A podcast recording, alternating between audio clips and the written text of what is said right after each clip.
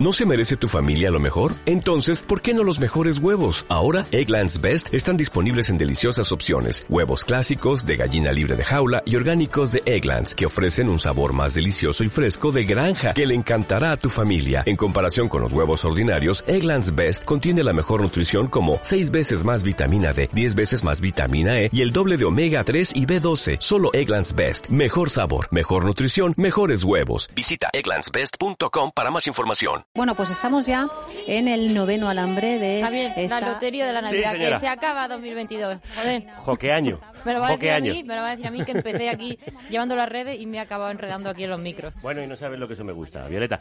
Hoy despedimos otro año que parece un libro de historia. No nos despidas tú a nosotros, oyente querido, oyente querida. Sigue pagándonos el sueldo, por favor. Como acaba de empezar a hacer un oyente que me ha tocado la patata con el mensaje con el que vamos a empezar. Gracias por enviarlo, por abrirte, por caer y levantarte con nosotros y como nosotros, y por dejarnos compartir tu vida contigo. Cuando empecé a escucharos me prometí a mí mismo hacerme productor. He tardado mucho, pero aquí estoy. Os tengo que pedir disculpas por haberos escuchado durante tanto tiempo sin aportar nada y por haber esperado a conseguir un trabajo fijo y una tranquilidad de un colchón económico para poder apoyaros. Os tengo también que dar las gracias por acompañarme mientras fregaba los platos, pero también por animarme cuando caminaba a la biblioteca para enclaustrarme a estudiar, o por estar ahí mientras se me escapaba el amor de mi vida, siendo un idiota y no ir antes al psicólogo, por ser testigos de cómo la relación con mi padre tenía sus altibajos, también por animarme las madrugadas al ir a trabajar, por enseñarme a valorar a mis amigos, por apoyarme mientras caía la depresión y volvía a salir, incluso por darme el valor de asumir mi bisexualidad y salir del armario. Gracias, por supuesto, también por descubrirme pensamientos, música, opiniones, risas y testimonios. Creo de verdad que en tiempos de engaño universal, decir la verdad se convierte en un acto revolucionario. Welcome to Carne, Carne Cru- Cruda, Cruda, the album. Join us for danger, excitement, innovations, and Pero antes de decirle adiós al 2022, vamos con algunas verdades, como decía este oyente, las mías, que no tengo otras. La derecha celebra que el Constitucional haya paralizado una votación del Parlamento por primera vez en democracia. Celebra que unos jueces que llevan meses incumpliendo la ley hayan evitado la aprobación de las enmiendas que les obligarían a cumplirla. Celebran un fracaso, un choque de poderes, un bloqueo institucional. Eso es la derecha española, los que se felicitan por la quiebra del sistema. Pero no son antisistema, no les vamos a regalar la palabra. Son los pro sistema corrupto y amañado, los del todo atado y bien atado. Son las rémoras del régimen del 78 que quieren apuntalar sus defectos y destruir sus aciertos. El tiro que creen haberle dado al gobierno en realidad es un disparo en su propio pie. Gracias a esto ha quedado meridianamente claro que ellos y solo ellos son los que bloquean la justicia, que todo esto se podría haber evitado si no torpedeasen el correcto funcionamiento de las instituciones. Creen que han obtenido una victoria, pero han conseguido lo contrario, porque el Constitucional solo ha criticado el defecto de forma, no el fondo del asunto. Y finalmente, la reforma se aprobará. El Gobierno corregirá el procedimiento, presentará una proposición de ley, saldrá adelante, el Tribunal se renovará y el PP quedará como origen de la mayor crisis democrática que se recuerda. Así que Feijó piensa que está acelerando hacia la Moncloa y lo que ha hecho es pasarse de frenada y quedarse solo al margen de la ley. Cree haber dado en la diana, pero se ha señalado a sí mismo como blanco. Cuando el gobierno rectifique, el líder de la oposición se quedará sin excusas y al descubierto. Ha salido de la trinchera y vaya, no lleva balas. Antes este tema no le penalizaba, ahora le culpabiliza. Es el típico movimiento precipitado para hacer jaque al adversario que termina con un jaque mate en contra. En ajedrez hay que prever las siguientes jugadas y Feijó está demasiado pendiente de lo que digan las portadas de mañana. Hoy dan palmas, ya llegará la bofetada.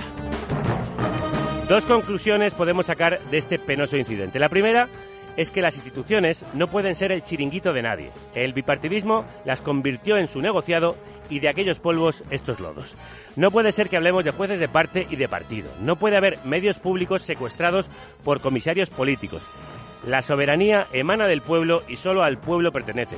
España necesita una depuración a fondo, del fondo y de sus bajos fondos. Controles democráticos, separación de poderes, transparencia plena, vaya, democracia real. El proyecto constituyente y restituyente que pedía el 15M en las plazas de las que nació y renació una izquierda que no debe olvidar que ese era el objetivo, cambiar la vieja política de cromos bipartidista. Y la segunda es que la derecha, tanto nacional como global, se ha desplazado a la ultraderecha, colocándose al borde o al margen de las democracias liberales. Amenazan con fantasmas del pasado y conquistas sociales del presente como enemigos del sistema, pero son ellas las que lo están poniendo en peligro. De Trump y la toma del Capitolio a Boris Johnson y el Brexit. De Orbán a Bolsonaro. De los neonazis alemanes que planeaban un cuarto Reich a Putin que invade Ucrania para refundar la Gran Rusia. De la derecha catalana que se niega a abandonar la vía unilateral a la derecha española que se niega a abandonar la vía unilateral. No cabe esperar que vuelvan a las vías comunes.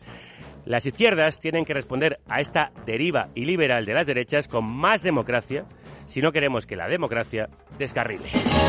Gloria a Dios en las alturas recogieron las basuras de mi calle ayer oscuras y hoy sembrada de bombillas. Y colgaron de un cordel de esquina a esquina un cartel y banderas de papel verdes, rojas y amarillas.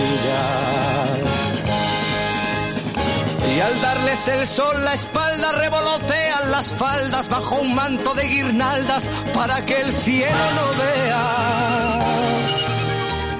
En la noche de San Juan como comparten su pan, su mujer y su gabán, gentes de cien mil raleas.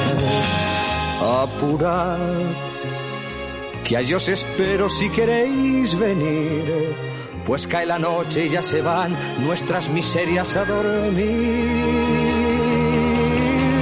Vamos subiendo la cuesta, que arriba mi calle se vistió de fiesta.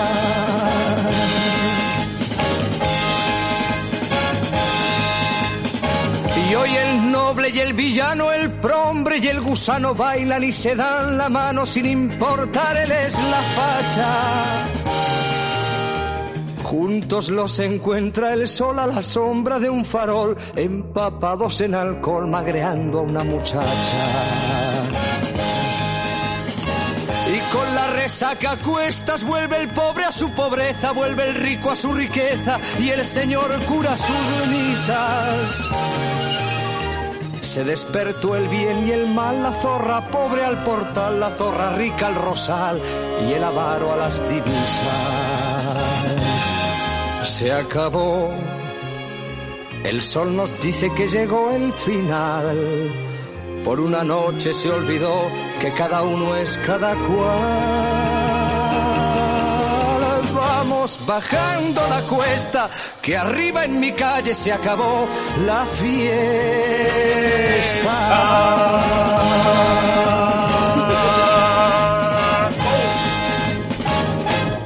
Nada de lágrimas. Esto es una fiesta, dijo Serrat en el primero de sus tres conciertos de despedida en Barcelona.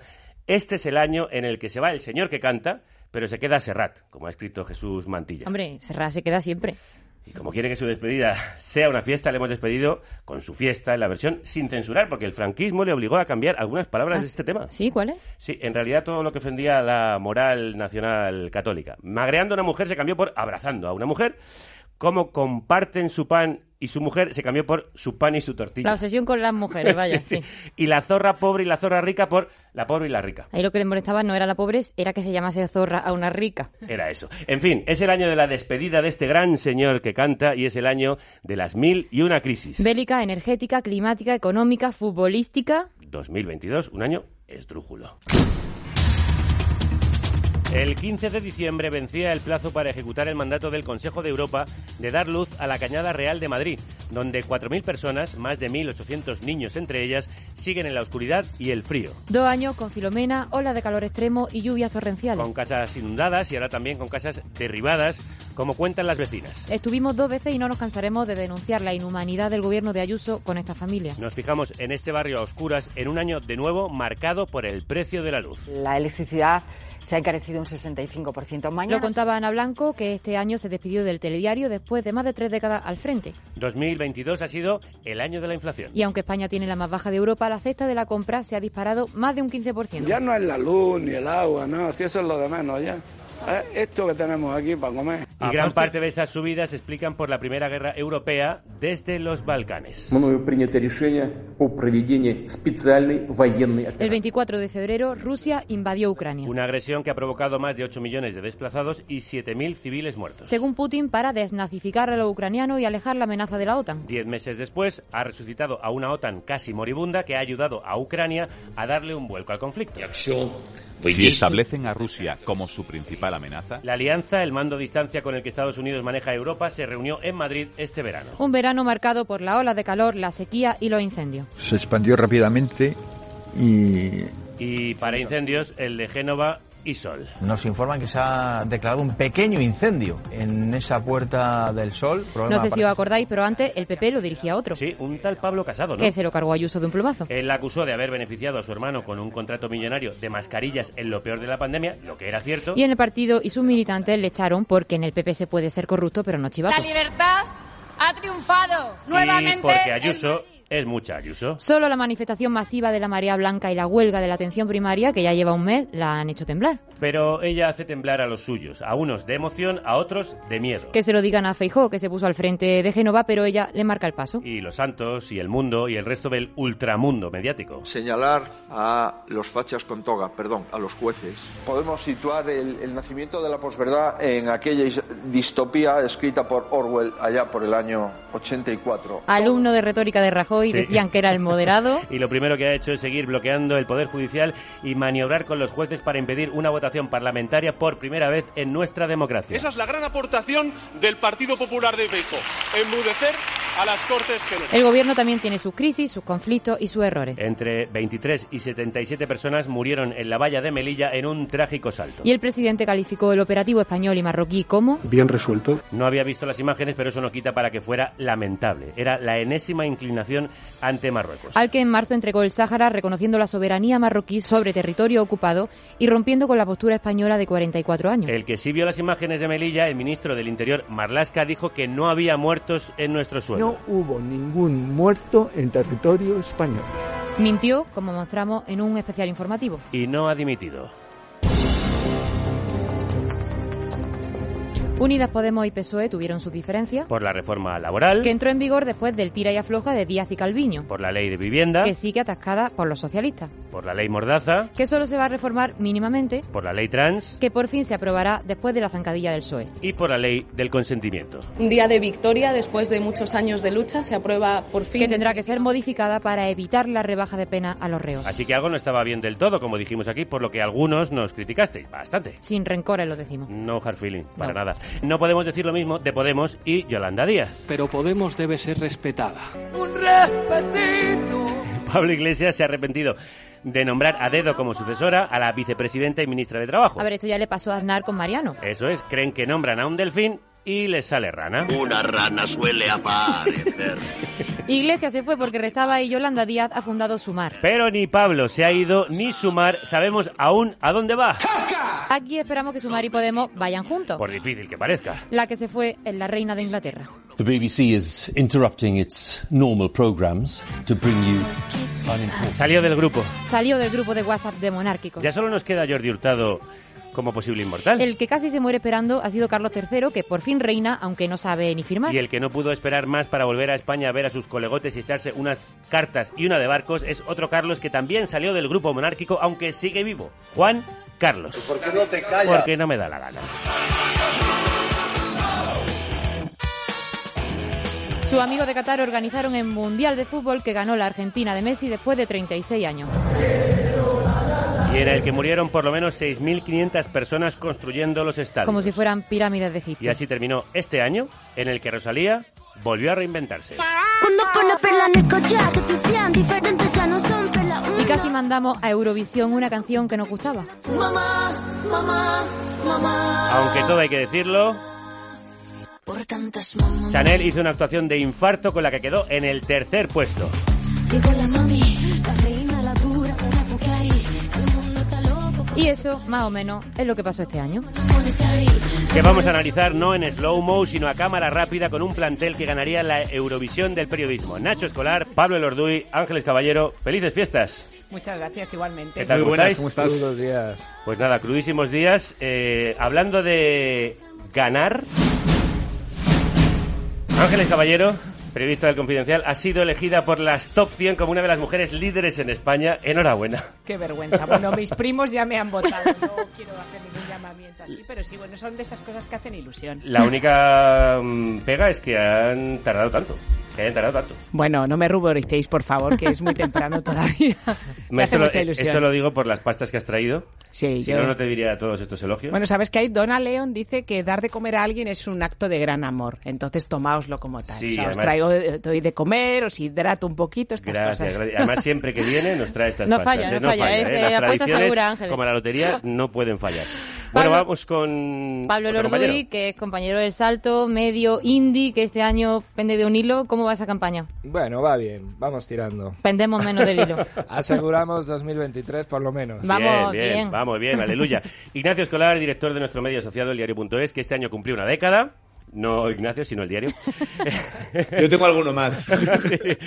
Presentó el estatuto del diario.es, el comité rector que velará por su cumplimiento, elegido por los lectores. Felicidades por eso, pero más aún felicidades porque has sido padre de nuevo. Supongo que esa será la noticia del año para ti. Para mí, sin ninguna duda. He sido padre e incluso he podido tener un permiso de paternidad europeo. Con mi anterior hijo, el mayor, que tiene 13 años, el pequeño tiene va a cumplir pronto 7 meses, pues no me pasó. Y desde luego yo, para mí ha sido la noticia del año, sin ninguna duda. Felicidades, eh, insisto. Gracias. Pero más allá de eso, para nosotros la guerra de Ucrania ha atravesado todo. Para vosotros, si tuvieseis que elegir uno, ¿qué tema destacaríais este año, Ángeles? Bueno, yo creo que la- lo habéis comentado en el resumen estupendo que habéis hecho, pero es verdad que yo creo que la guerra de Ucrania, eh, las primeras horas en las que de repente a mí me parecía que Ucrania estaba todavía mucho más cerca de lo que está. O sea, hubo momentos en los que llegué a sentir cierto pánico, o sea, de estar en casa y notar toda la vulnerabilidad y toda la fragilidad. Pero yo creo que además de la cercanía y la brutalidad que implica siempre cualquier conflicto de este tipo, yo creo que es la primera vez que al menos yo creo que, en mi caso y creo que de otros muchos eh, ciudadanos, que estamos siendo conscientes de la implicación que llega hasta, eh, o sea, que, que llega hasta tal punto en la que ahora nos planteamos y leemos e intentamos traducir la factura de la luz y que estamos viendo también esa implicación en nuestra propia cesta de la compra, porque hay dos cosas que, aparte de las bombas y de las balas, de las que hemos hablado desde el principio, que es el precio de los alimentos, porque como sabéis Ucrania es un enorme productor de cereales, y en segundo lugar el precio energético, o sea, cómo la energía, o sea, lo de comer eh, se ha convertido también en una cosa casi de geopolítica y de estrategia. Entonces yo creo que esa es una, una cosa que incluso no se nos debe olvidar muchas veces, eh, que siempre tendemos a, a culpar, a culpar al otro, eh, pero es verdad que yo creo que en este caso hemos visto cómo un gran villano puede incidir en el lineal del supermercado. Pablo. Sí, eh, si sumamos a las mil crisis, la crisis bélica, pues apaga y vámonos. Sí, sí, además- Nunca mejor dicho por lo de la luz. y si sumamos la posibilidad de una crisis nuclear, pues ya el terror eh, se extiende por las poblaciones.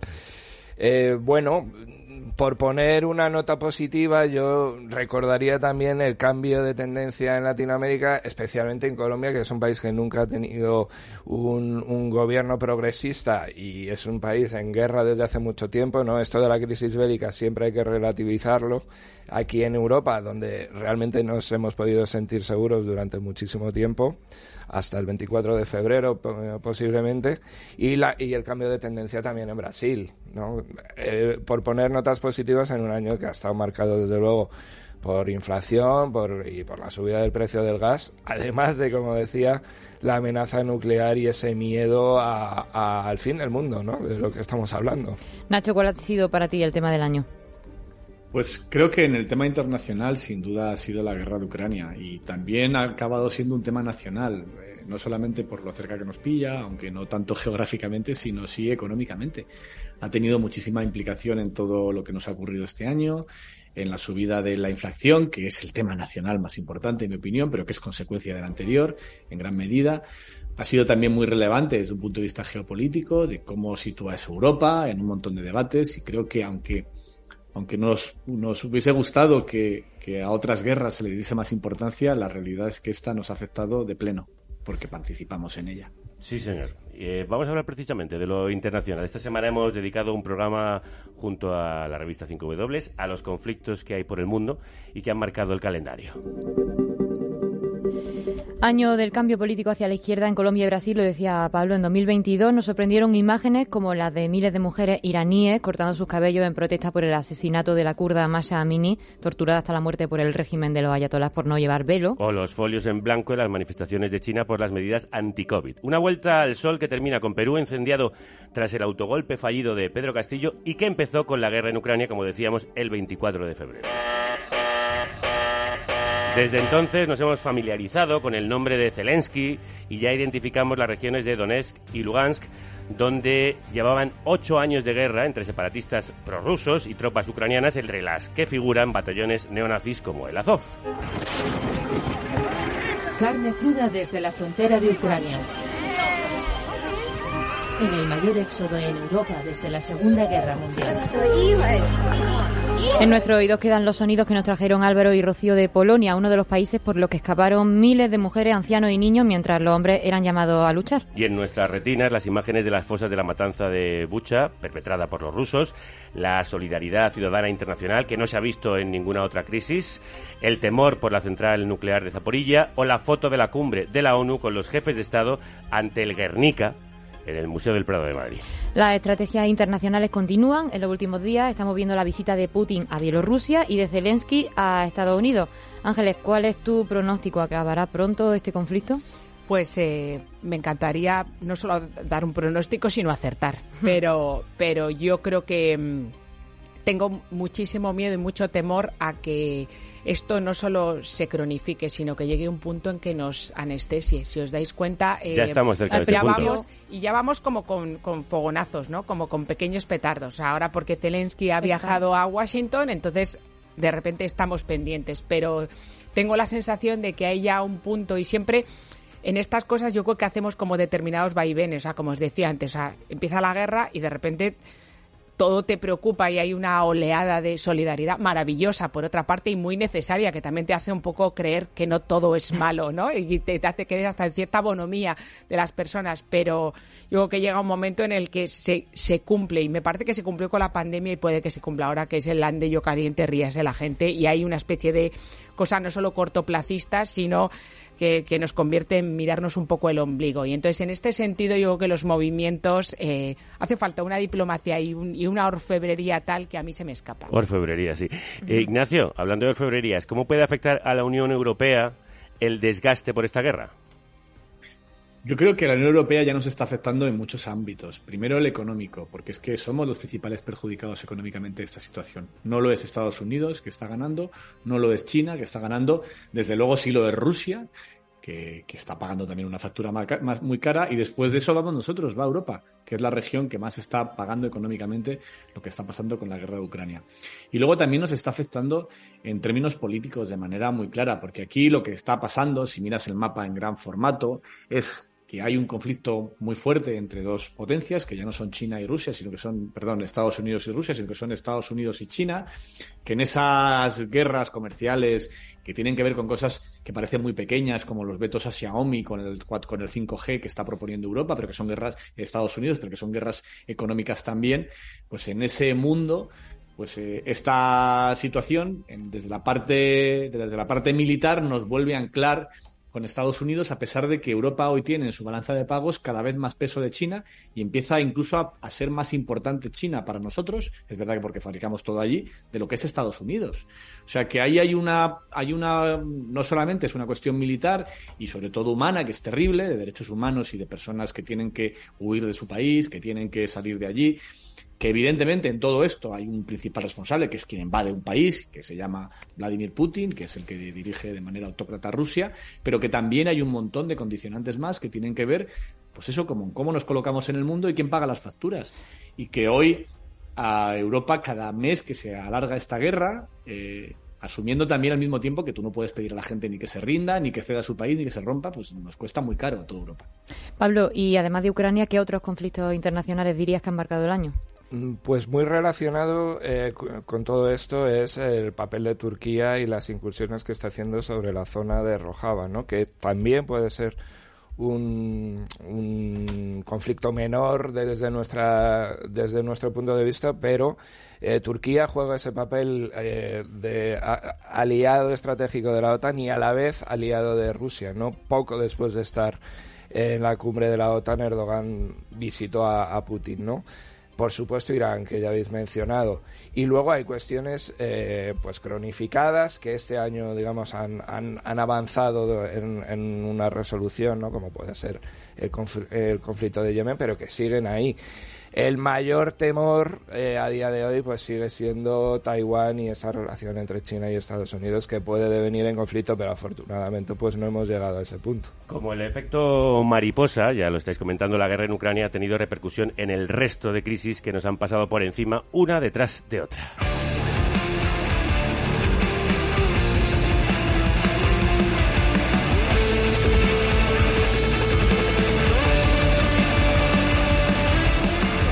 Los guitarrazos de los madrileños Tundra y su canción El odio del disco X, publicado este año, nos vienen que ni pintados para repasar lo que nos deja la siempre ruidosa política española este 2022. Un año que arrancó con el sainete en el Congreso durante la votación de la reforma laboral del gobierno de coalición. Los servicios de la Cámara me informan que queda convalidado el Real Decreto Que salió adelante por un solo voto, lo recordaréis, el voto de un diputado del PP, Alberto Casero, que se equivocó y puso en la picota al jefe de su partido, Pablo Casado, víctima de Ayuso, una semana después sustituido por Feijóo. Esto en la derecha, mientras en la izquierda la vicepresidenta Yolanda Díaz presentaba su plataforma Sumar, que ha soliviantado a sus compañeros de Podemos. Sumar no va de resignación, sumar va de Una disputa que puede poner en peligro la revalidación del gobierno de coalición entre PSOE y Unidas Podemos el próximo año. Salvo una invasión zombie, creo que este gobierno ha tenido que enfrentarse a situaciones absolutamente inéditas.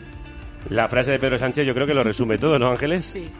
Es que no se me ocurre qué decir porque es que me, parece impecable, pero es verdad que es que ha pasado de todo y ha pasado de todo y, y ha quedado todo, me parece que por una parte muy erosionada la clase política y por parte de los ciudadanos yo más que mm, que se haya trasladado cierta polarización o ciertas diferencias, lo que creo es que lo que se ha trasladado es una enorme desafección.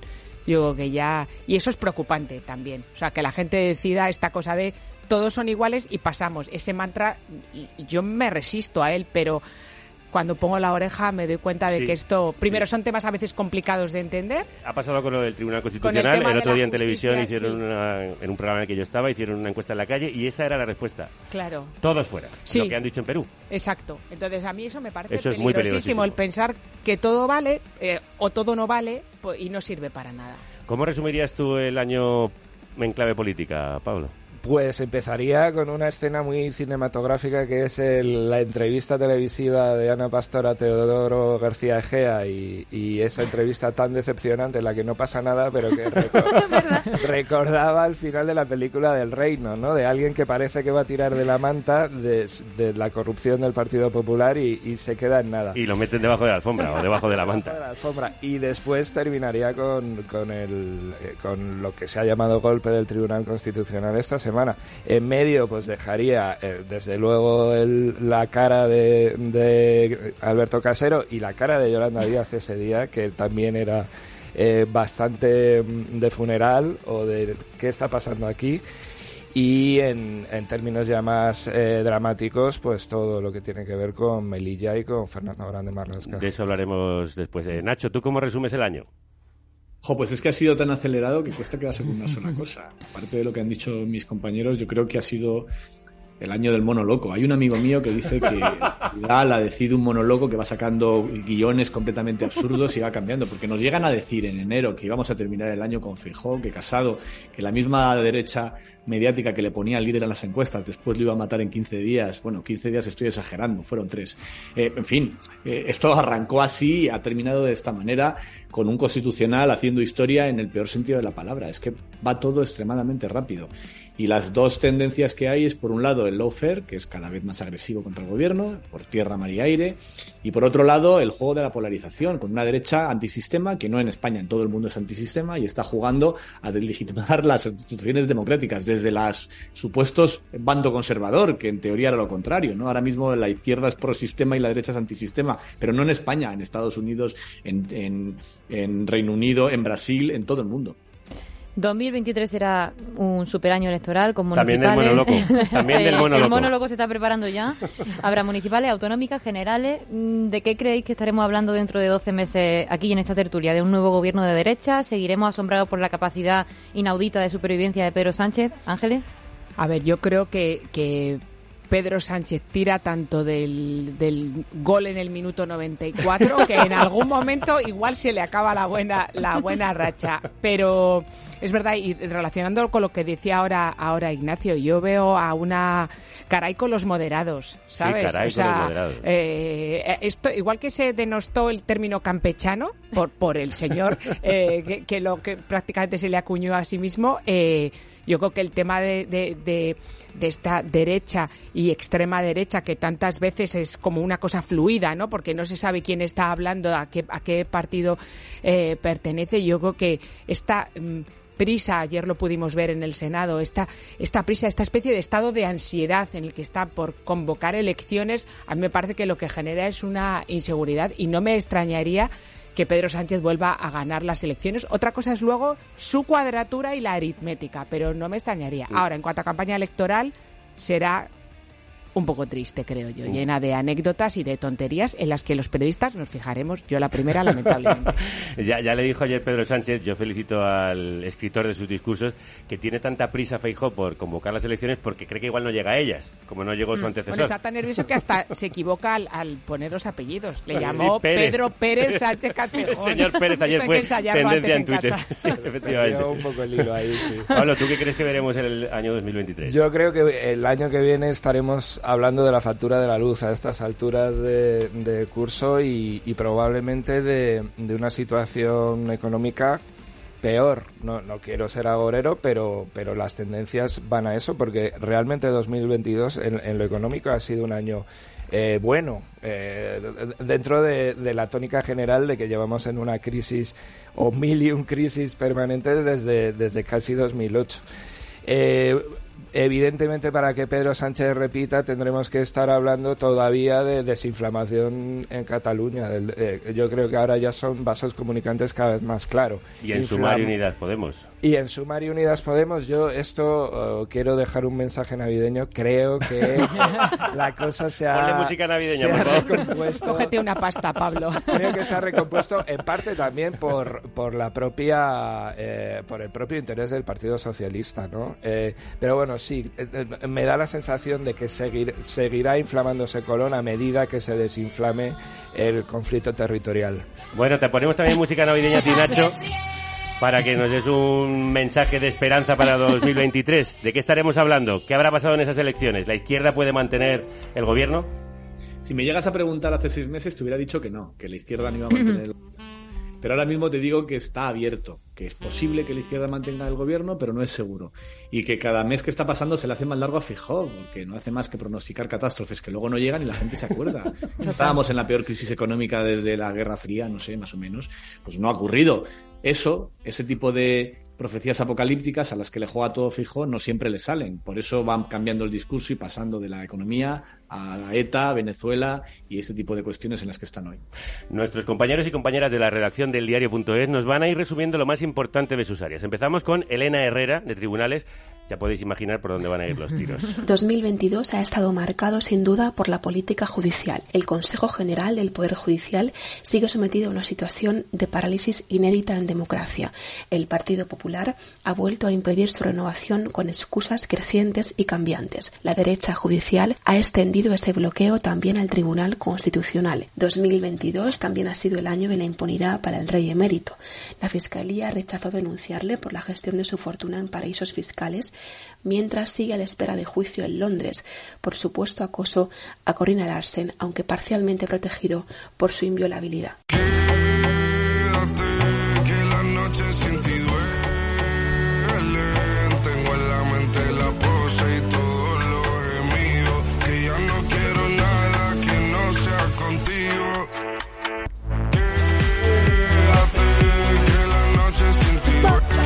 El estribillo de la canción del año, ese exitazo de Quevedo y Bizarrap, es lo que le cantan desde el PP a todos y cada uno de sus magistrados afines para que no dejen sus sillones y mantenga secuestrado el Poder Judicial. Vente pa' Canarias sin el equipo. Quédate. Sí, no hay duda. Ellos han sido protagonistas de este 2022, tanto que terminamos el año con la inaudita intromisión del Tribunal Constitucional en el Poder Legislativo. Mientras tanto, el PP sigue incumpliendo la propia Constitución al negarse a renovar el Consejo General del Poder Judicial, que acumula cuatro años de retraso. De todo eso hablamos el pasado martes en el programa Poder Judicial con el Mazo Dando, así que nos vamos a centrar en otra de las noticias de tribunales que ha destacado Elena. En marzo la Fiscalía del Tribunal Supremo archivaba la investigación al rey Juan Carlos, poco después volvía a España tan campante. Vimos al emérito en el banco de la iglesia de Westminster en el entierro de su prima Isabel, pero Nacho, ¿le veremos en un banquillo británico? La, creo que muy probablemente no, porque las últimas noticias que están llegando de Reino Unido son bastante pesimistas, en el sentido que están reconociéndole gran parte de la inmunidad. Yo creo que eso va a tener dos posibles vías. Una es que no llegue a sentarse porque la justicia le proteja con su inmunidad, y la otra es que antes de sentarse llegue a un acuerdo con su examante y le pague lo que le debe. Y ya está. O sea, pero dudo mucho que vayamos a verle sentado en el banquillo, igual que aquí era muy dudoso y al final ha sido así que le fuésemos a ver sentado en el banquillo español. Ni en Reino Unido ni en España. Y sin embargo la justicia es igual para todos, ya lo dijo él. Todos, para todos, sí, sí, igual. exactamente igual. ¿Y creéis que veremos el desbloqueo de la justicia, Ángeles? Eh, no. Aquí me voy a poner así como un poco rotunda. Yo creo que mm, lo que queda demostrado estos días es como la, prioridad de controlar eh, la justicia está llevándonos a que, a que eso, a que todo sea frágil y haya una especie de sensación de funambulismo cuando se habla de estas cosas, ¿no? Es controlar la justicia, pase lo que pase, y por más que nos engolemos en hablar el, el cumplimiento de las leyes y ponernos muy pomposos y sacar la Constitución siempre que nos interesa, la sacamos a, a pasear cuando nos conviene, pero yo creo que aquí se está produciendo una situación muy grave, porque igual que hay jueces con ideología conservadora y progresista, como hay periodistas y protésicos dentales. Esto no es un problema. El problema es cuando la ideología se acaba transformando en una obediencia Al a un partido. partido. Entonces lo podemos hablar eh, citando a Quevedo y su gran canción, pero eh, si uno lo piensa, esto de que se estén... mm, pasando cosas que no hay precedente de ellas es de una extrema gravedad. Y sobre todo porque primero hace que la gente diga no entiendo nada, paso, pero es que sí pasa. Pasa un tema eh, absolutamente importantísimo en democracia y en un Estado de Derecho como el nuestro y pasa en que al final todo esto de una manera capilar acaban estando. El otro día vi que cuatro de las cinco salas del Tribunal Constitucional acumulaban el año pasado más de 40.000 casos pendientes. Y en esos casos pendientes hay desahucios, hay hipotecas, hay divorcios, hay custodias de menores. Hay cosas que nos pasan a todos los que estamos aquí, los que nos están oyendo. Y entonces sí que se acaba. O sea, podemos pasar porque no lo entendemos, pero nos acaba afectando. Y luego hay leyes que están recurridas en el Constitucional, como la de eutanasia o la reforma el del aborto.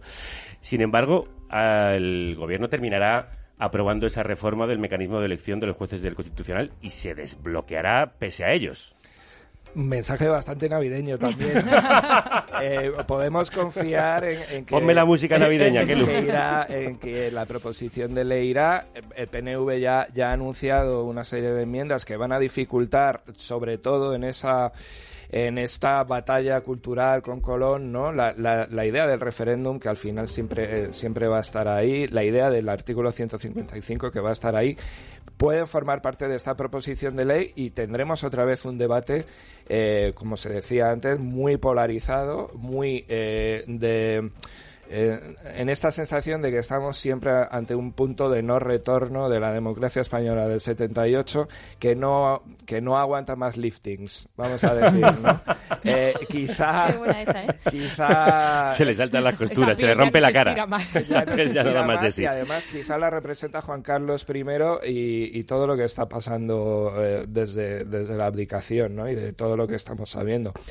Eh, yo quiero creer que esa proposición saldrá y que, y que los Música navideña, por favor. Se, se renovarán, pero, pero es muy difícil porque es una negociación política y en ese sentido también la reforma laboral demostró algo que era que los soberanistas, los independentistas, los nacionalistas son condiciones de posibilidad para el PSOE, pero tiene su propia agenda, como es lógico, ¿no? Y en esa agenda pues van a chocar muchas de las pretensiones de un cambio limpio, mm, rápido y muy técnico que es la que quiere el que quiere llevar a cabo el propio gobierno. Espera un segundo, Kelu. Eh, música navideña de subidón, no de bajonera.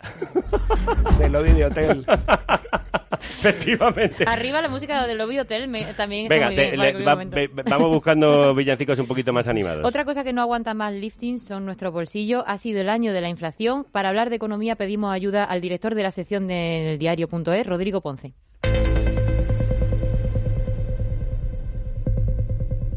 2022 ha estado lleno de noticias económicas, aunque voy a empezar por algo que no ha ocurrido. Este ha sido el año del apocalipsis económico incumplido. La derecha y sus medios no han parado de promulgar que España estaba al borde del colapso económico, cuando no ha sido así ni mucho menos.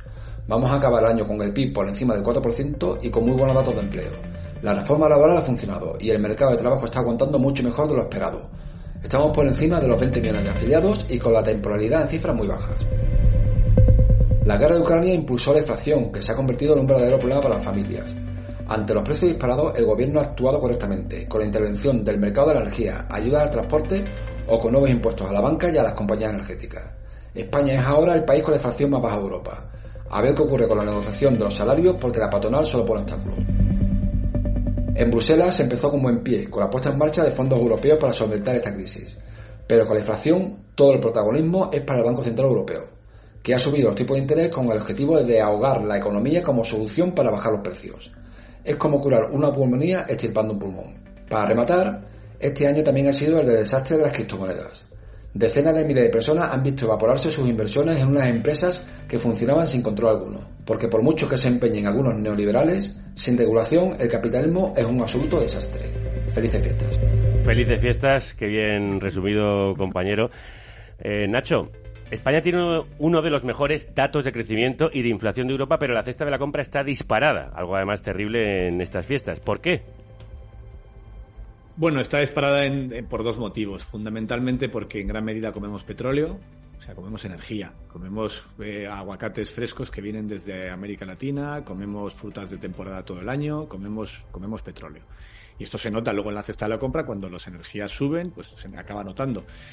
Y también incluso en, los, en gran parte de los frescos que fuera de temporada se hacen en invernaderos, eh, en un mercado global en el que de repente pues Holanda ha dejado de producir porque resulta que allí es más barato ahora comprarlo en, en Almería, pero eso encarece también el tipo de hortalizas que compramos en España porque allí en Holanda todo funciona con gas y comen gas en vez de petróleo porque todos los invernaderos que compiten con los almerienses, con los andaluces, funcionan con energía térmica.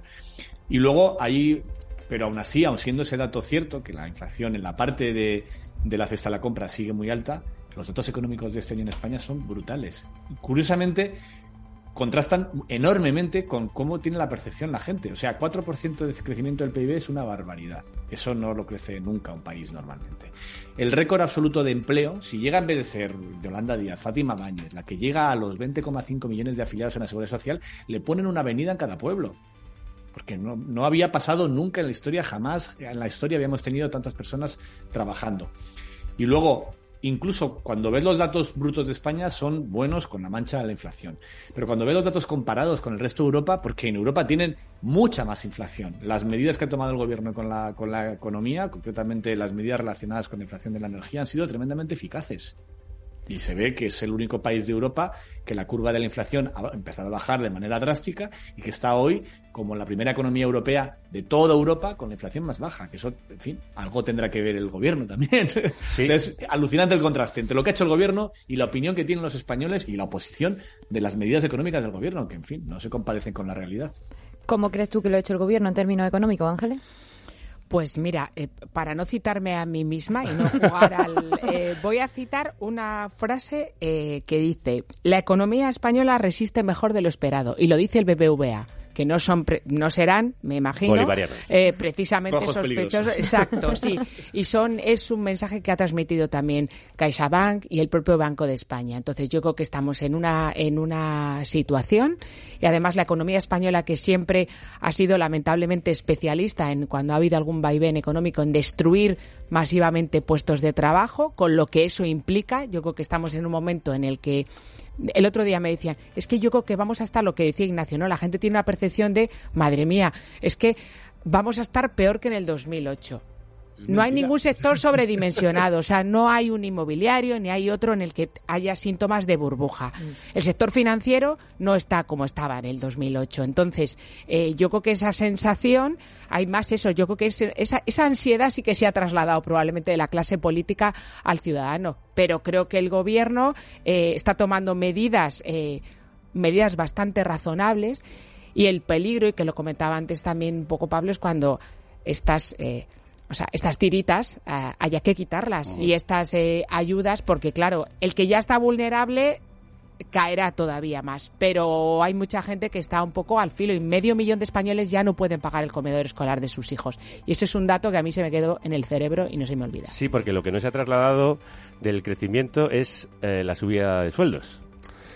Claro. Y de hecho aquí hemos hablado de que en los dos semestres del año, lo ha dicho el Banco de España, las grandes empresas, las casi mil mayores empresas españolas no financieras han crecido hasta el 60% en algunos casos, alcanzando niveles prepandémicos y sin embargo los sueldos siguen siete veces por debajo de ese aumento. Sí, sí, sí, ese es, ese es el dato eh, con el que comenzaría cualquier pero no a, a esta actividad económica que en efecto en, en, en- el nivel de, de empleo y del, y del mercado de trabajo, como se decía antiguamente, pues, pues son muy buenos y en el nivel de crecimiento también.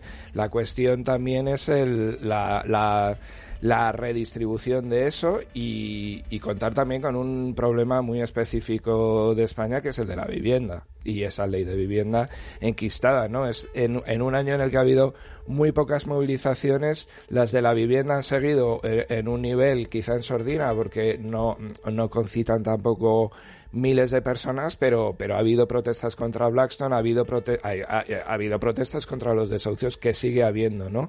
Yo creo que un momento clave de este cambio eh, de percepción ha sido el, el- el giro en, en materia fiscal que se anunció eh, durante el debate del Estado de la Nación, en el que se, Sánchez asume que tiene que cambiar ese discurso de la distribución, de la redistribución, de el no podemos ganar todos, tiene que, tienen que dar algo más los ricos, pero que en efecto todavía no estamos llegando a verlo en el nivel eh, de, de rentas del salario y rentas de, del capital, ¿no? que es donde se tienen que cruzar otra vez, porque ya hace tiempo las del capital están por encima. Ayer, por cierto, se aprobaron los impuestos a la banca, eh, las energéticas y las grandes fortunas.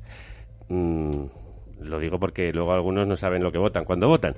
Y, sin embargo, no levanta el vuelo esa importantísima, fundamental ley de la vivienda, porque en la casa empieza todo, como hemos explicado aquí en este programa. Y no levanta el vuelo porque lleva una ala rota. Con un ala rota, la lontra en cana, en la jaula de sí misma, le canta.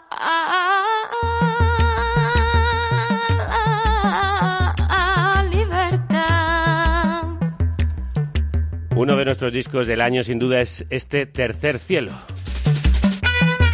De Rocío Márquez con Bronquio, que nos sirve para hablar de todas esas vidas rotas por el infierno de la violencia machista. Sí, 44 mujeres han sido asesinadas por violencia de género en España este año. Son 1.177 mujeres las asesinadas desde 2003. Ana Requena, redactora jefa de género en el diario.es, nos resume este año que sigue siendo tristemente trágico. Pues el año comenzaba con una buena noticia en América Latina, porque Colombia despenalizaba el aborto hasta la semana 24 por una decisión de la Corte Suprema, pero claro, unos meses después fue también una Corte Suprema, la de Estados Unidos, la que le quitó la protección a la interrupción voluntaria del embarazo en todo el país en una sentencia pues histórica y, y tremenda con consecuencias dentro del país, pero también fuera por el impacto que, que, obviamente tiene que la primera potencia del mundo tomar una decisión así. También en Estados Unidos eh, vimos el juicio de Johnny Depp contra Amber Heard, que bueno, pues vivió una revictimización casi en directo durante semanas, en lo que bueno, pues muchos quisieron vender como un juicio total al, al Me Too. Y bueno, aunque Heard perdió, pues está, está por ver, ¿no? Que realmente ese juicio fuera fuera eh, ya la, la, enmienda total a, a ese movimiento. Y haciendo mi voluntad, por ser reina en mi agüero, perdí yo la libertad, poniéndome a mi primero.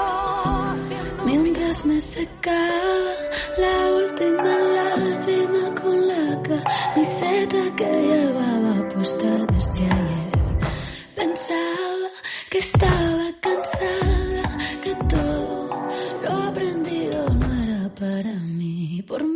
En España vivimos un 8M dividido por primera vez.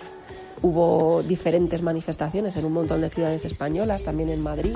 El origen de esa división, pues sabemos que está en la ley trans, que ha seguido, bueno, generando conflicto durante este año y que se ha causado, ¿no? Ha causado la baja de Carla Antonelli de- del Partido Socialista y, bueno, ha causado que, por ejemplo, la ex vicepresidenta del Gobierno, Carmen Calvo, pues saliera a hacer declaraciones eh, muy fuertes contra, en realidad, la línea que su propio partido en realidad estaba tomando.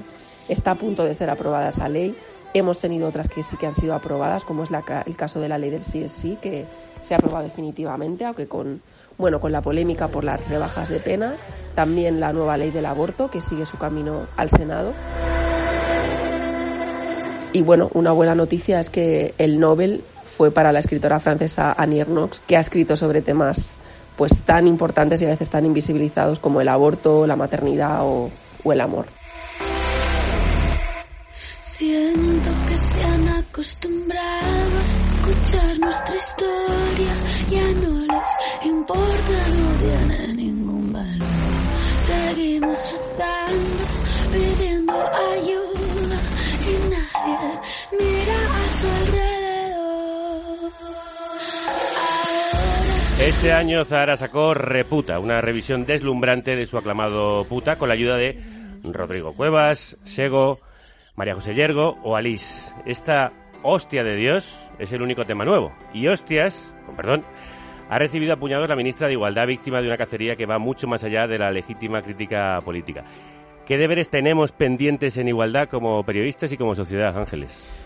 Uf, muchísimos. Yo creo que es un año en que ha demostrado la importancia de la resistencia, de resistir, la importancia de no callarse y de y de eso, de, de evitar los, los silencios, pero hace falta mucha constancia y mucha tenacidad para hacerlo. Yo creo que ha sido un año en el que yo es el año en que más veces he escuchado dos frases que detesto, que espero que nadie me diga, y si me lo dicen me enfadaré mucho, que es la de estáis en un plan, no se os puede decir nada.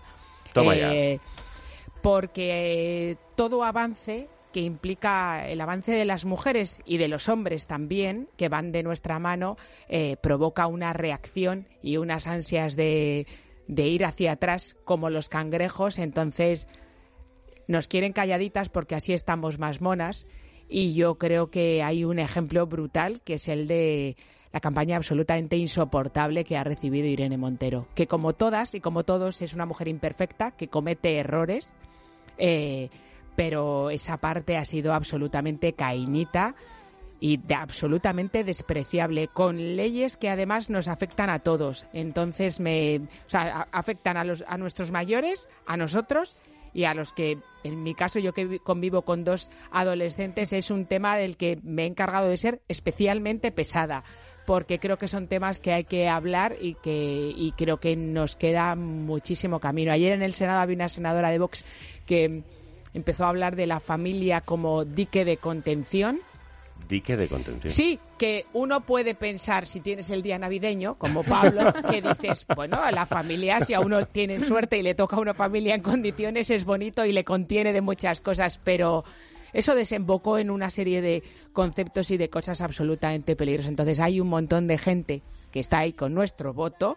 eh, que quiere que estemos eh, estemos calladas nosotras y también los hombres que nos acompañan. Es que estáis en un plan. Estamos Ángeles, en un plan, en de un plan. verdad, en ¿eh? un plan y vamos a seguir en este plan en 2023, claro que sí. Y de Derechos Humanos y Migraciones en este 2022 nos ha hablado Gabriela Sánchez, jefa de Desalambre en el diario.es.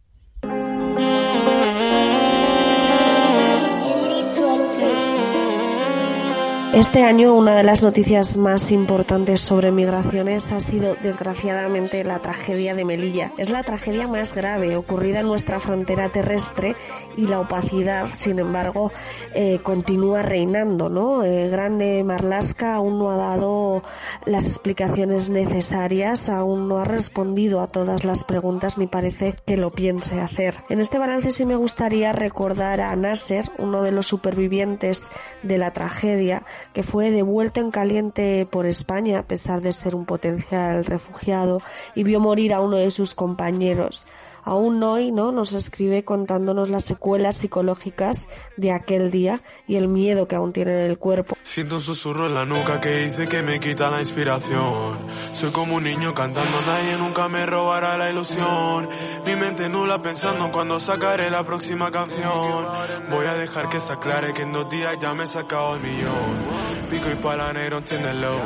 Múnich HB, nacido en Sabadell, de padres gambianos, lo revienta con cada tema que sube.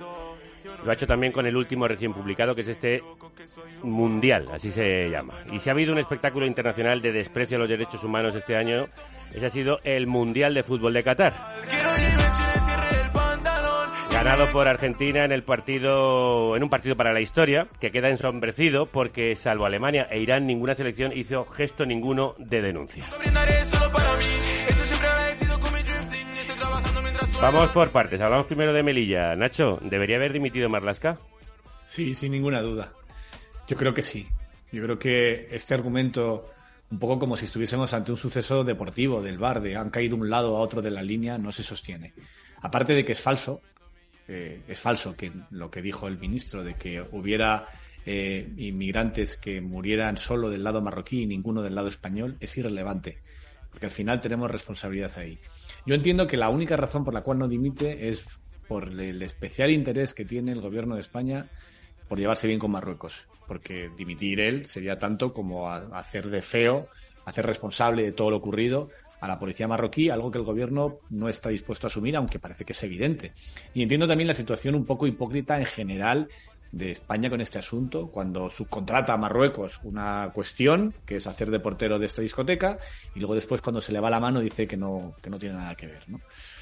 Este es el drama, pero en mi opinión sí. En mi opinión, Marlaska tenía que haber dimitido.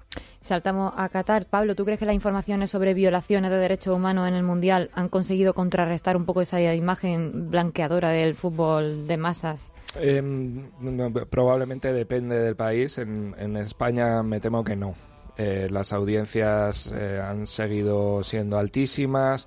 Las eh, llamadas al boicot han sido muy testimoniales. Eh, no han contado, digamos, con el respaldo de, de, futbolistas, por supuesto tampoco de asociaciones de futbolistas, ha sido poco, eh, bueno, pues eh, ha tenido poco éxito la idea de eh, vamos a mm, resaltar la falta de derechos humanos en, en Qatar. También ha habido acusaciones de orientalismo, ¿no? Pero, pero bueno, en general lo que estamos viendo es que estos mega eventos son, son grandes negocios y que al final lo que ha hecho Qatar ha sido pues trasladar al fútbol y a un super evento su potencia de fuego, su potencia económica que le da pues tener esas reservas de gas que tiene. Y la peste ha llegado hasta la Eurocámara, donde la vicepresidenta varios eurodiputados y asesores están acusados de recibir sobornos a cambio de favorecer al régimen catarí. ¿Qué nos dice esta noticia, Ángeles? Pues nos dice que lamentablemente la, la corrupción se extiende y, y, y, tiene unos tentáculos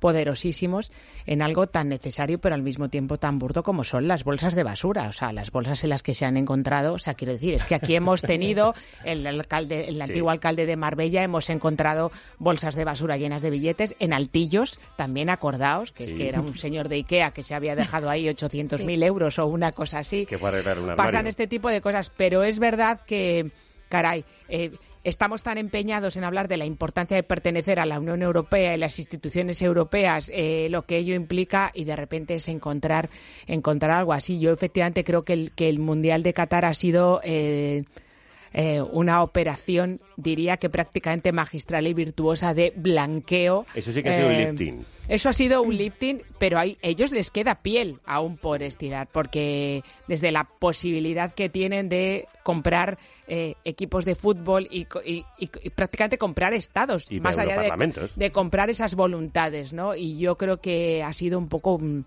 un mundial de la vergüenza de la que ahora destacabais, ¿no? De, de qué selecciones han tenido. Yo eché tanto de menos que eh, en la final ninguna de las dos selecciones, ninguno de los dos partidos, que me voy a poner aquí un poco de es que muchos de esos jugadores son referentes. eh, que nadie tuviera un gesto cuando sabían que a ellos no les iba a pasar lo que a jugador de la selección de Irán. Eh, Messi se, volver, se volvió a Argentina y volverá a su casa en París y no le pasará nada si hubiera hecho un gesto. Me pareció que se ponga además esa bata que solo se ponen los miembros de la familia real catarí tiene tanto peso, eso en, estos tiempos en los que las imágenes y los gestos dicen que, pero efectivamente lo del Parlamento Europeo la verdad es que fue prácticamente la guinda del, del pastel. Sí, faltó ese gesto de Messi o de cualquier jugador por ese jugador de la selección iraní que protestó eh, con las mujeres de su país y que está ahora mismo condenado. Un jugador a al que hemos conocido por eso, lamentablemente. ¿no? Lamentablemente. Nosotros somos el puto virus. Ya lo dice Biznaga, somos el bicho que hay que erradicar. Lo cantan en todas las pandemias de mañana. Otro de nuestros discos favoritos del año es este. Bremen no existe. Dijo el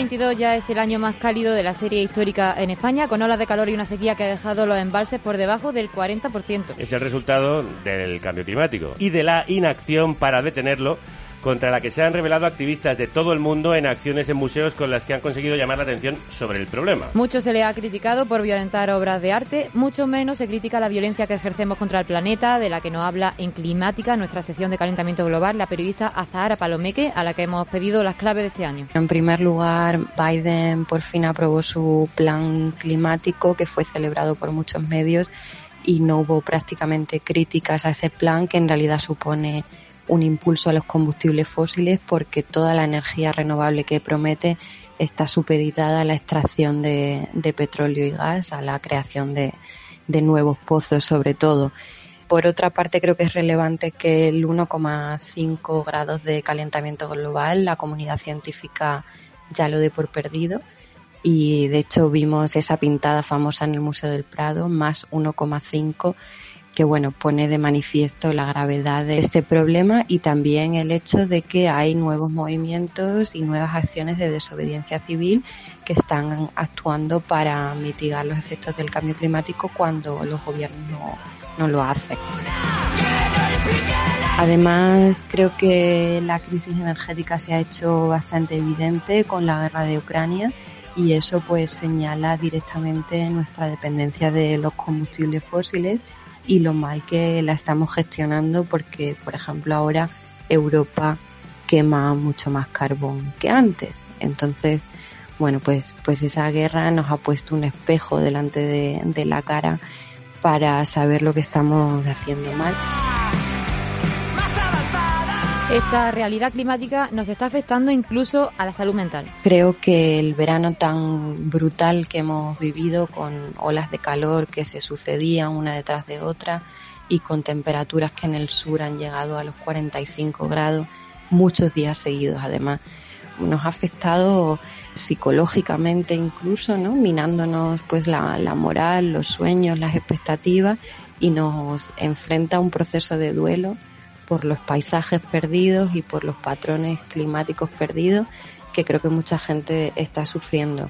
Términos como ecoansiedad, que antes se consideraban ridículos eh, o que generaban muchas burlas, pues ahora ya casi que se han convertido en, normativos, ¿no? Entonces nos está obligando de alguna manera a repensar incluso pues nuestro sistema de valores y a vivir procesos emocionales que no vivíamos antes.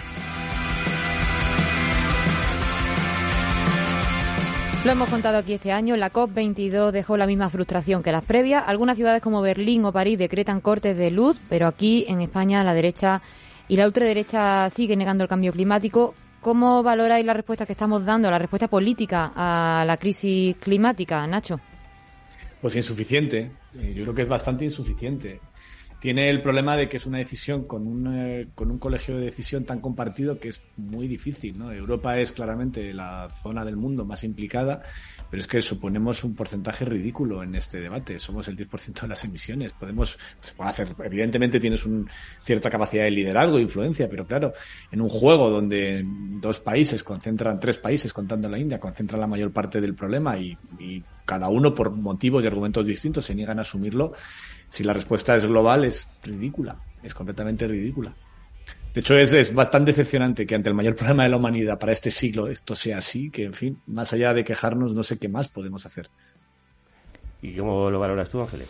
Pues yo estoy totalmente de acuerdo con, con Ignacio, es la, la respuesta absolutamente insuficiente y sobre todo también eh, asumiendo y siendo conscientes de que en algunos de esos países que más contaminan es donde hemos instalado nuestros procesos de producción, ¿no? Donde fabricamos mucha de la ropa que compramos y que nos y que nos ponemos. Entonces, el otro día estaba preparando para un para un artículo precisamente en el que quería hablar de sostenibilidad, hablando de eh, que a lo mejor pensamos mucho en eh, identificamos sostenibilidad con algunos comportamientos de nuestra vida diaria, pero yo creo que si hacemos una auditoría a nuestros armarios, que al final la ropa que nos ponemos, y, incluso muchas veces tendemos a pensar en que los jóvenes están mucho más concienciados que nosotros, pero los jóvenes, los europeos, los estadounidenses, eh, lo que tienen registrado en su buscador de Google es que la marca más buscada en todo el planeta es Shane.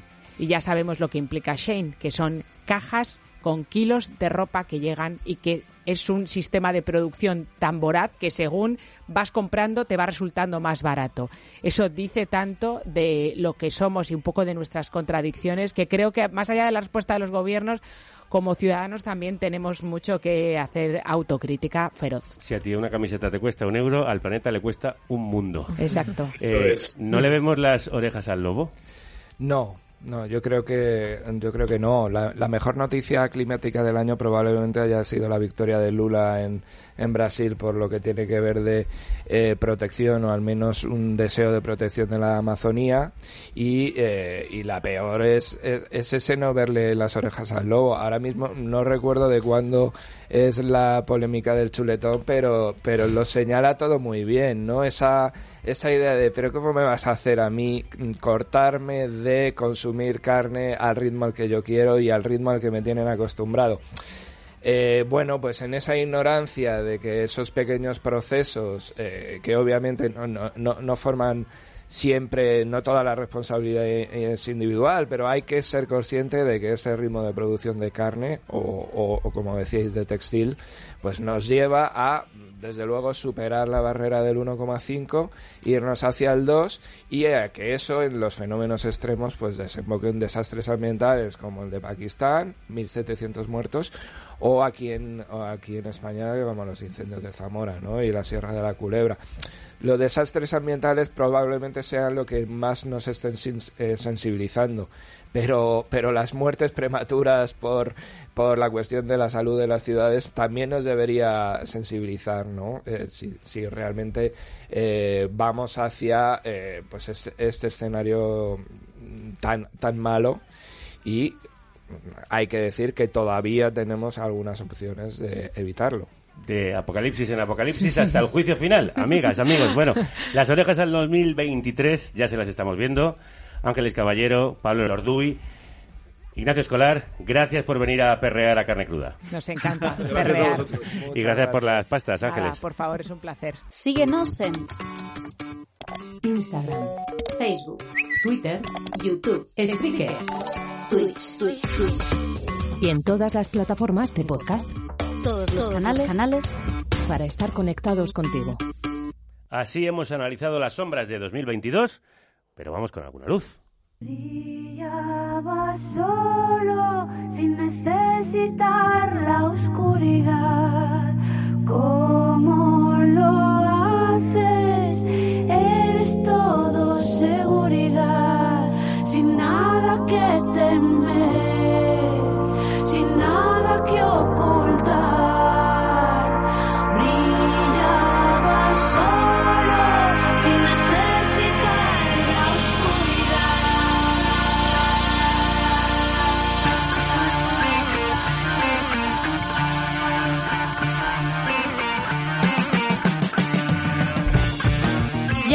Pinchado algunos de los discos que más nos han iluminado este año de crisis y sin duda uno de los que más hemos quemado en el plato ha sido este Burbuja Cómoda y Elefante Inesperado, el ingenio de pop psicodélico de Anne B. Sweet y los estanques.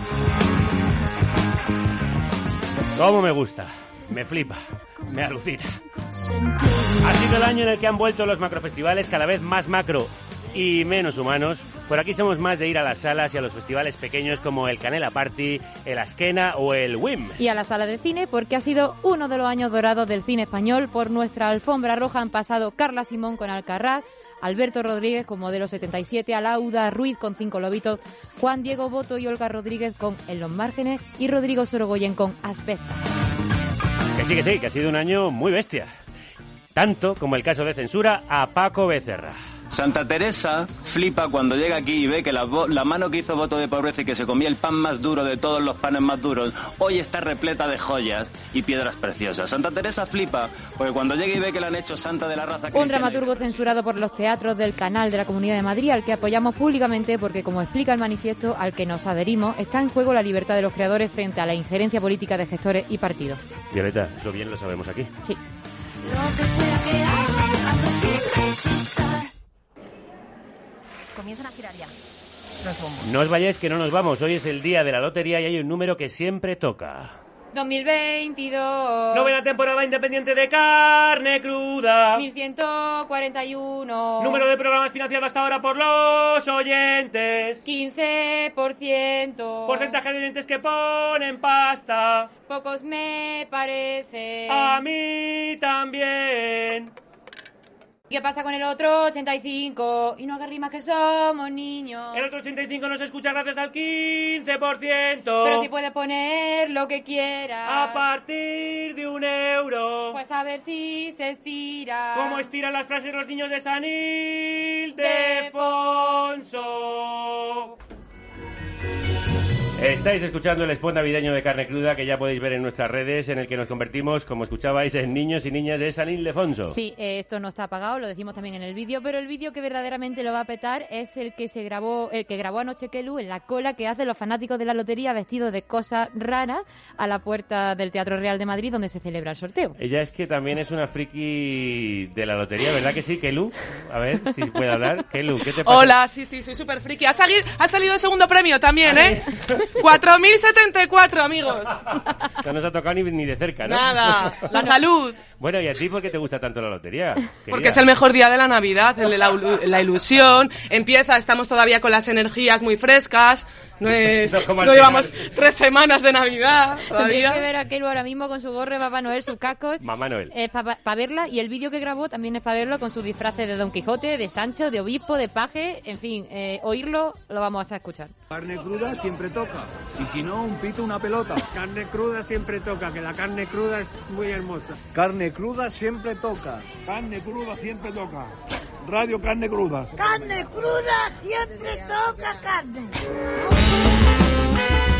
Sí, carne cruda siempre toca carne.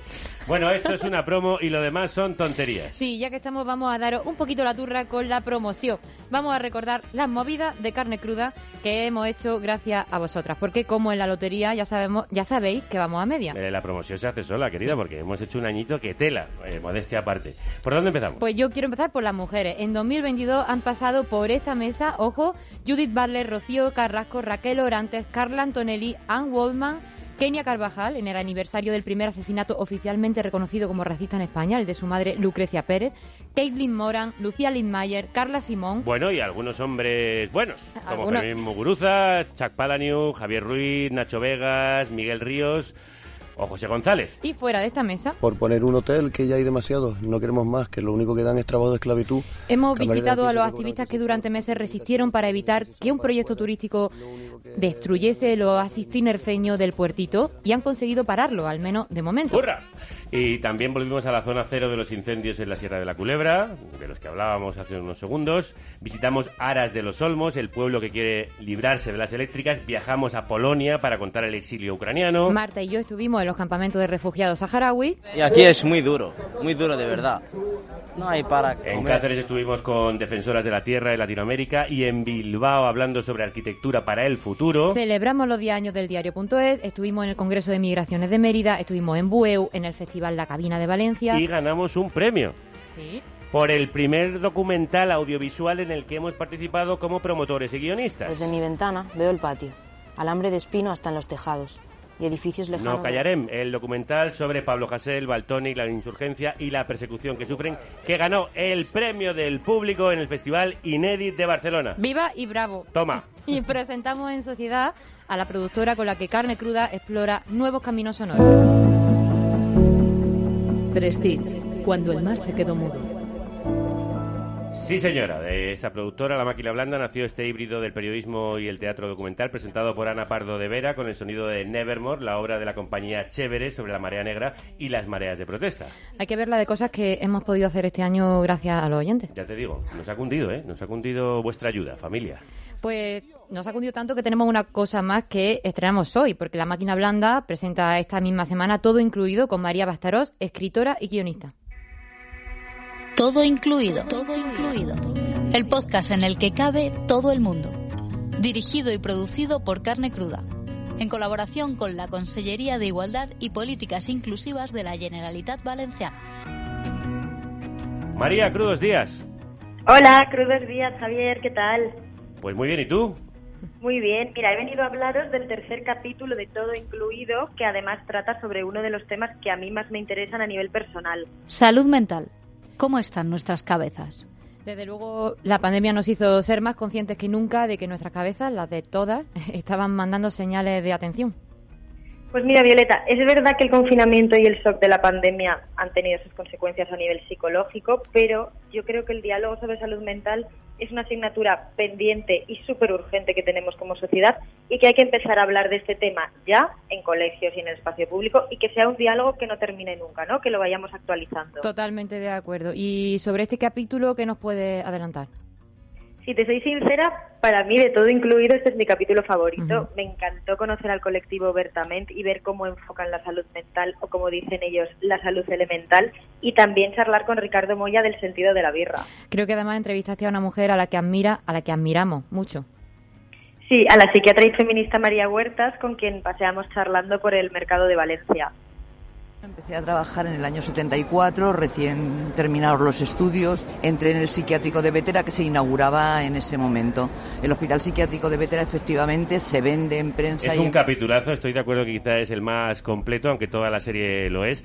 Os vais a quedar con ganas de más. Sí, además eh, yo me leí el libro de María Huerta, Nueve Nombres, y la verdad se me paralizó el cuerpo porque hace no tanto tiempo a las mujeres eh, nos metían en los psiquiátricos por, por disfrutar de nuestra sexualidad bajo la acusación de, por ejemplo, ninfomanía.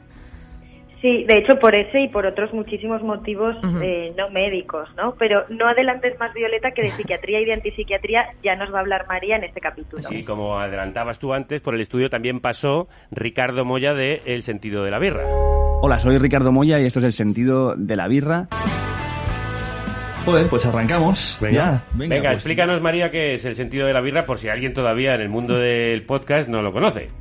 Que ya Pues me mira, parece es un podcast de entrevistas que a mí me flipa, con unas entrevistas muy profundas y para mí conocer a Ricardo fue una suerte y sobre todo súper enriquecedor porque el tío es muy buen entrevistador, pero es que también es muy buen entrevistado y hablamos pues de ir a terapia, de introspección, de repente acabamos hablando de psicotrópicos. De lo que de lo que surja, hablaste. Sí, eso es. Y bueno, para acabar, cogimos el coche hasta Gandía para llegar a Casa Natura, donde el colectivo Bertament nos estaba esperando. Bueno, pues eh, están los capítulos esperando, los tres de todo incluido, presentados por María Bastarós, que también ha hecho el guion y que ha sido producido por esta productora de carne cruda que se llama La Máquina Blanda. María, te deseamos muy crudas y felices fiestas. Nos vemos Igualmente. en 2023. Un abrazo muy fuerte. Perfecto, un abrazo, queridas, cuidaros. Y como dice la moda en esta canción, amigas, amigos, es tiempo de despedirse. A una cigarrera he visto hablando con un soldado y al tiempo de despedirse. No sin antes, como siempre, escucharos. Adiós, cigarrera hermosa. Hola, queridos crudos. Eh, mi nombre es Juan Ra. Soy orgulloso productor desde hace muchos años. Voy y vengo como la vida, como productor. Cuando me acuerdo, hago la aportación más grande que, que puedo. Solo quería saludaros con una nota de voz, deciros que eh, desde aquí lejos, vivo en el Reino Unido, en Cambridge, con mi chica, desde aquí lejos lo que hacéis marca una diferencia enorme para los que estamos fuera, para los que están ahí, eh, para el país que hemos dejado y para el país que nos recibe. La calidad de lo que nos ofrecéis es, está fuera de, de la escala, eh, no solo comparando con lo que se hace en España, comparando con lo que se hace en muchos otros países y transmite una humanidad que yo no he visto en, en mucho de lo que, o en la mayoría de lo que escucho y consumo. Hola equipo. Eh, bueno, yo quiero daros las gracias por vuestro trabajazo y porque me acompañéis todos los días eh, en el taller.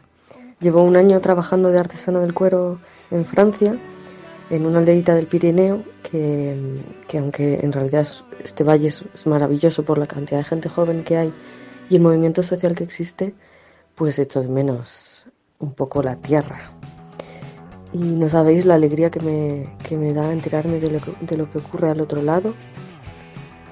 Eh, vuestra labor es mucho más que información y aunque muchas veces termine medio llorosa y frustrada, me conecta con un, con un país que, ojalá cada vez sea más crudo en el mejor sentido de la palabra. Así que muchas gracias y, y vale, adelante.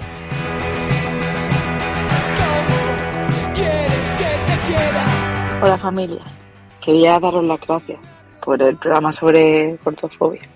Me he pasado llorando todo el programa porque me he sentido súper identificada con muchas de las cosas que habéis contado, con muchas cosas que me han pasado desde que era niña. Entonces escucharlo en la voz de otras personas y, y ver que, que es una cosa que pasa y que no es un sentimiento que tienes tú solo, pues creo que ayuda mucho y creo que visibilizarlo es muy importante. Así es que os quiero dar las gracias por eso y mandaros un abrazo muy muy fuerte que, y daros las gracias en general porque creo que últimamente estáis haciendo un trabajo excepcional y unos programas que, que son la monda. muchas, muchas, muchas gracias. Vosotros sí que sois la monda. Gracias a vosotras, a vosotros. En esto como en la lotería vamos a medias, pero ¿cómo queréis que nos queramos con estas cosas que nos decís, por favor? Ya tienes en tu tiempo de despedirse. Este año despedimos a Eva López después de años llevando los mandos técnicos, pero conocimos a Kelu Robles, que la ha sustituido y Bueno, que es un regalo del cielo. Sí. Ella misma es un regalo, lleva ella misma es un cielo y lleva una camisa de constelaciones, la Sí. podéis ver en nuestras redes. Eh, te queremos, Kelu. Te queremos. Es tiempo de despedir si lo estamos haciendo con la maravillosa Orquesta del Alcohol, porque son de Burgos, de donde es Elena Gómez, porque son... ¡Viva! Porque son uno de sus grupos favoritos y porque, tristemente, es tiempo de despedirse de ella, aunque esperamos que sea momentánea su partida. Elena Gómez se va a probar suerte a Radio Nacional, donde podréis escucharla, pero aunque deseamos que te vaya muy bien, querida mía, eh, queremos que vuelvas porque eres, como te he dicho muchas veces, un pilar de este equipo al que das sosiego, alegría, ternura, apoyo, sabiduría y fuerza, como poco. Y paro porque seguiría todo Qué el día. bonito, muchas gracias. Te vamos a echar mucho de menos eh, como periodista y más aún como compañera. Que te vaya bonito, pero que te vengas de vuelta, ¿vale? Claro, ¿cómo voy a dejar yo este nido? Mira, eh, lo más bonito que os podía decir, creo que os lo acaban de decir, nos lo acaban de decir todos los oyentes y oyentas que han escrito eso. Sois un equipo increíble de profesionales. Eres parte de ese equipo. Y, y es increíble la dedicación que, que tenéis siempre con todos, así que con todo vuestro trabajo, así que estoy muy contenta y muy agradecida de pertenecer a este equipo y No te vayas, Elena, joder. Bueno, ya estamos llorando. Ya, ya es casi el final, ¿no? Puedo llorar A ya. ver, ir entrando, ir entrando, ir entrando, chicas. Y gracias por todo a todas. No, gracias a ti por lo que haces, por lo que has hecho por este programa, por este equipo, por mantenerlo cohesionado cuando se venía abajo y mm, por mantenernos unidos. De verdad que te espero de vuelta en septiembre. Hombre, claro.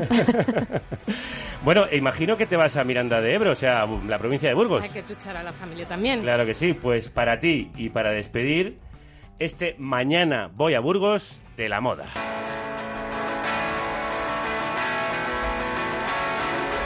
Nos vamos, pero no nos vamos del todo. Desde hace años os regalamos por esta fecha un cuento de Navidad y en esta ocasión es una historia impresionante y emocionante.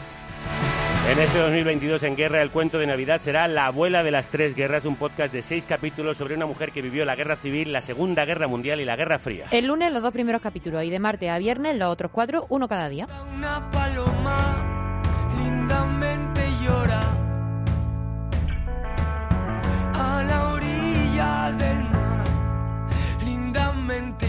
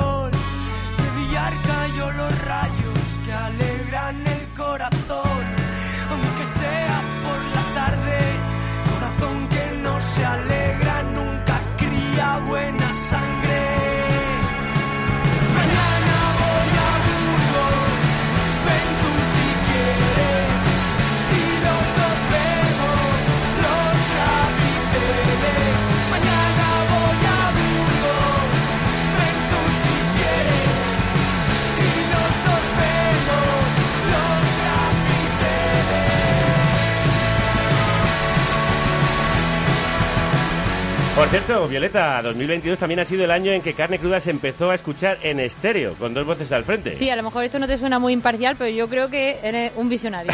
No, muy imparcial no ha sonado, Bueno. pero te lo agradezco. A mí me da mucha nada. alegría tenerte a mi lado. Y como dice esta canción, corazón que no se alegra nunca cría buena sangre. Pues eso mismo, buscad la alegría, criad buena sangre, esperamos que descanséis, que disfrutéis estas fiestas con la gente que más queréis, cuidadlo, cuidaos, porque seguir adelante y seguir juntas es el verdadero milagro de la Navidad.